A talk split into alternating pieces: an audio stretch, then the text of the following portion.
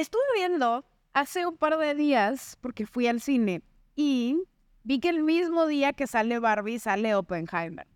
Entonces, empecé a ver diferentes cosas en redes sociales, se me hizo bien interesante y creo que es algo que estaría padre platicar para este, este capítulo. Fue accidente, fue totalmente con toda la intención. Exacto. Fue una estrategia. Va por ahí. Es algo que el gobierno nos quiere implantar. Conspiranoico. Mm, para normalizar el tema de las bombas nucleares con aquello de lo que está sucediendo. Puede ser. No lo sé, pero podríamos platicar. Vamos a platicar. Hola, hola, mi nombre es Hafsa Sufé. Bienvenidos a Pláticas en Casa, soy Giovanni Lobanto. Bienvenidos a un episodio más. Y bueno, como acaban de escuchar, el día de hoy quiero que platiquemos, si te parece bien, sobre este, esta situación. Barbie, Oppenheimer, mismo día, Barbieheimer, Heimer Barbie. Primero, ¿tú ya habías visto que sucediera que estrenos simultáneos hay? Eso, eso pasa y es muy común y de hecho hay estrategias hasta de adelantarlos, atrasarlos por las rivalidades de las casas productoras, de las franquicias, pero que literal se pusieran de acuerdo, o mejor dicho que se pusieran de acuerdo, que yo no sé si realmente hay un acuerdo, que no lo creo, porque es Universal y es Warner. Entonces no creo, son enemigos realmente. Y de hecho Nolan salió mal de Warner después de Tenet, con todo lo que hicieron con los permisos. La pregunta es, muy concretamente, ¿hay merch? A mí me llegó un mail de Cinepolis con merch de Barbieheimer. No lo hicieron en un día. Esto trae un arrastre en redes desde hace un par de meses.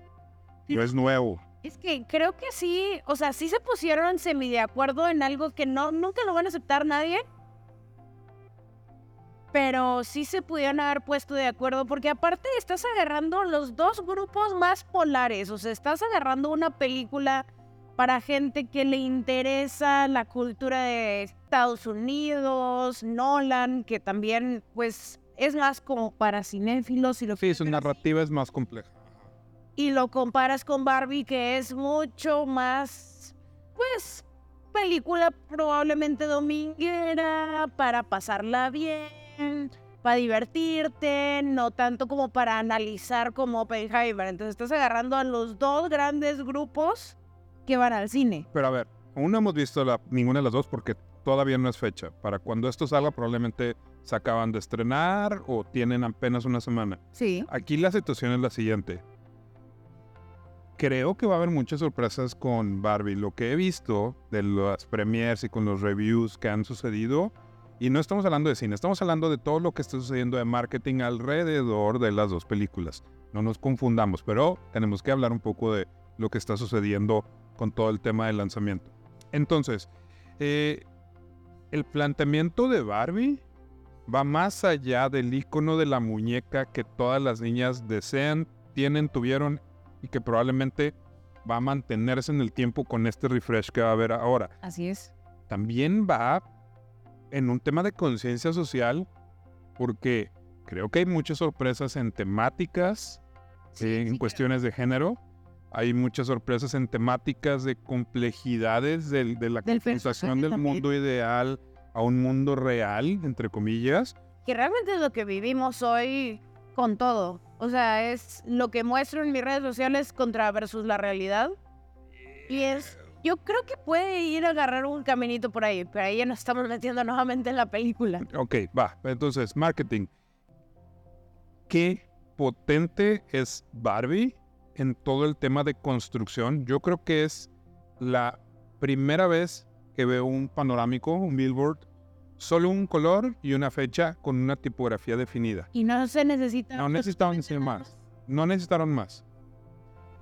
Y es la. Y aparte hicieron, o sea, no solo eso, o sea, se arriesgaron a, a muchas cosas.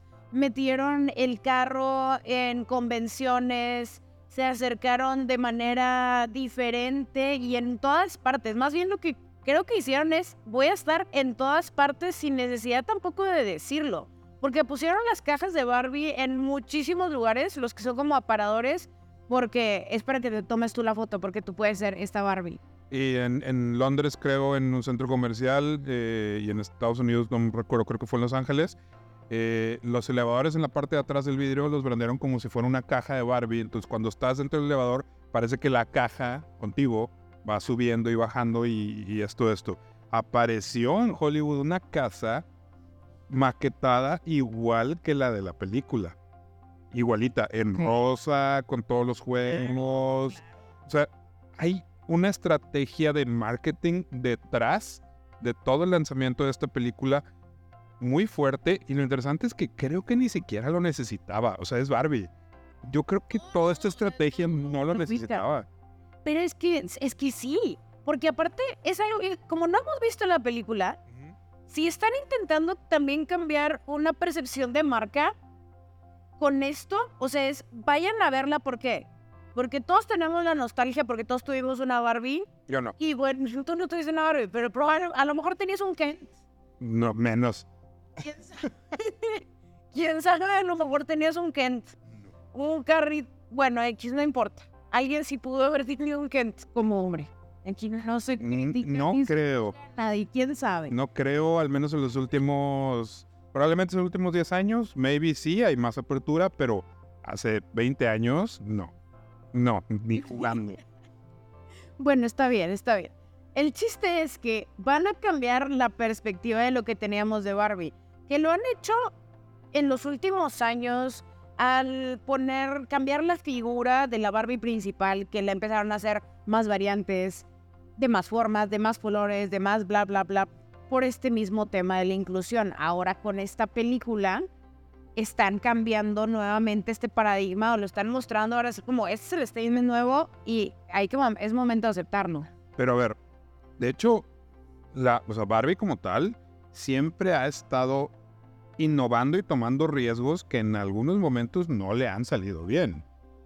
En los 70s o principios de los 80s hubo una Barbie literal de color que la banearon y la tuvieron que sacar de producción. Y luego hubo una Barbie embarazada.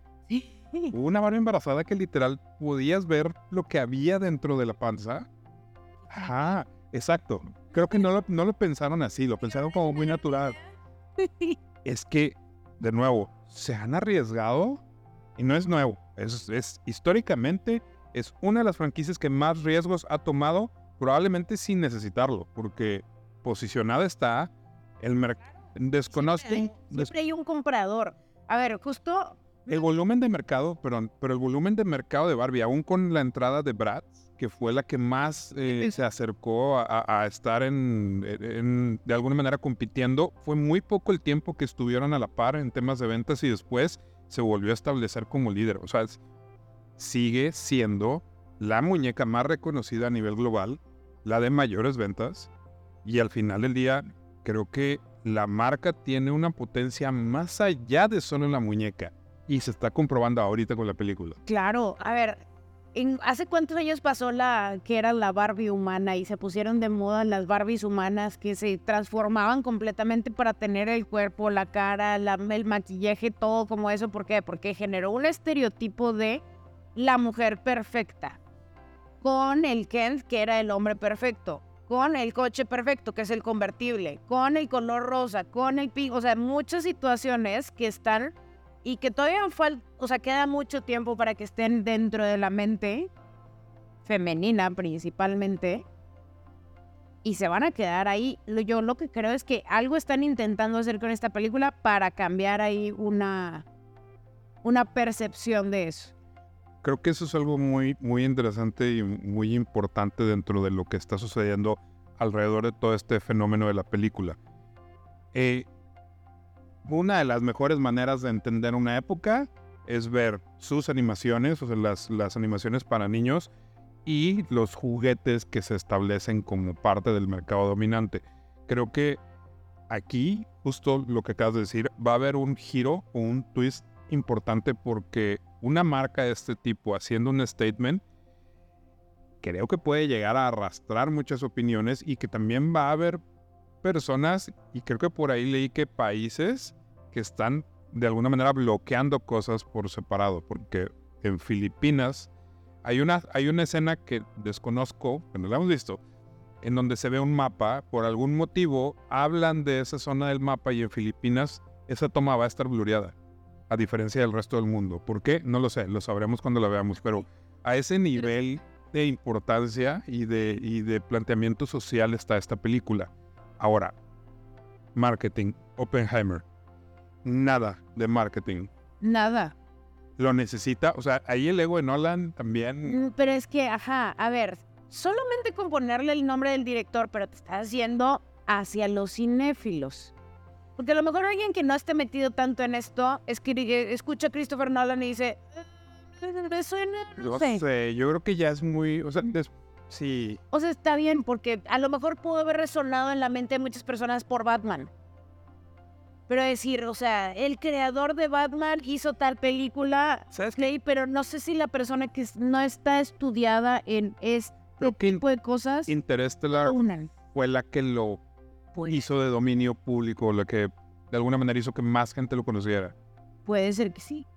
Pero, ok, Pero ahí sí, Entonces- o sea, no tiene nada, ahí sí. O sea, en lo que decía es meramente publicidad, marketing de estos dos, se fue a Barbie un 2000% y Oppenheimer, pues, entonces todo este fenómeno de Barbieheimer, Mm. si no fue producido por el marketing de Oppenheimer y no fue premeditado por el marketing de Barbie, ¿dónde sucedió esto? Este fenómeno, ¿dónde está pasando?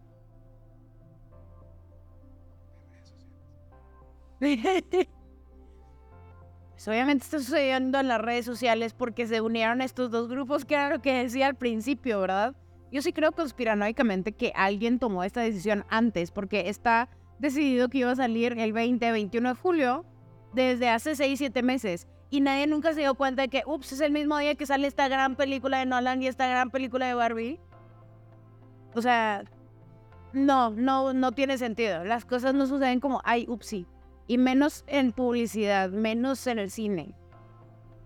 Entonces, esto es una estrategia de control o de insertar ideas en el consciente colectivo o peor, en el inconsciente colectivo, Y- mezclando estos dos temas. Claro, porque aparte algo que también había pensado es, en la temática de Oppenheimer es algo que puede llegar a ser muy varonil o muy masculino y lo de Barbie muy femenino. Entonces, ¿qué es lo que se estaba mencionando en redes sociales? Es velas el mismo día. Ok. Y aparte está bien interesante porque hay muchos que hablan de primero veo Oppenheimer y luego veo Barbie y otros dicen primero veo Barbie y luego veo Oppenheimer. Pero es para el apoyo entre esto, ¿verdad? O sea, si vamos entre un hombre y una mujer a ver estas dos películas, es como el fanservice de cada uno. Híjole, no sé. A ver, sin verme woke, Y no, y no, ajá, y, sin- y- y sin, y sin estereotipar al máximo lo que estoy diciendo, sino... eh, justo, sin verme woke, no lo separaría en género, lo separaría probablemente en algo más sweet, sin importar para el género, porque es- hablamos de un juguete, hablamos de mucho color rosa y hablamos de algo un poco más crudo, donde la humanidad se vio enfrentada a lo más difícil que ha vivido en toda su historia, que es un arma de destrucción masiva, cómo inicia, y ver figuras relacionadas como Einstein, eh, obviamente diferentes gobiernos involucrados y que marcó la historia de, obviamente, la Segunda Guerra Mundial. Pero todo lo que sucedió alrededor es una historia que no mucha gente conoce. O sea, los curiosos se han metido a investigar y lo saben, o las personas que les gusta la historia lo leen. Pero la mayoría de la gente no, no está tan consciente de lo que va a haber en esa película. Creo que Pero es que también Nolan hace eso. O sea, te deja un trailer de así que bien, bien padre, toda la acción, esto está pasando, pero no sé bien qué va a pasar. Entonces, más allá de, de un tema de género, veo la complejidad del entendimiento de ver las dos. A ver, primero, un paso atrás. ¿Quién se va a meter cinco horas al cine? Tú. O sea, bueno, ¿quién normal se va a meter cinco horas al cine? Porque es ver una y luego en lo que empieza la otra o vas a brincar de una sala a otra. Sí, hay contenido, hay muchas burlas alrededor de esto, personas cambiándose en el pasillo. He visto muchas cosas ya en, en estos días. Fue una excusa para ser creativos y hablar de cómo mis gustos son más amplios de solo una cosa. Son es una cosa de moda y me estoy subiendo al tren. Claro, puede ser. Solo es eso. O sea, ¿qué es lo que está generando? ¿O qué fue lo que generó este tren? Creo que también puede ser que no, lo estamos dejando un poco de lado es que la gente vaya al cine nuevamente.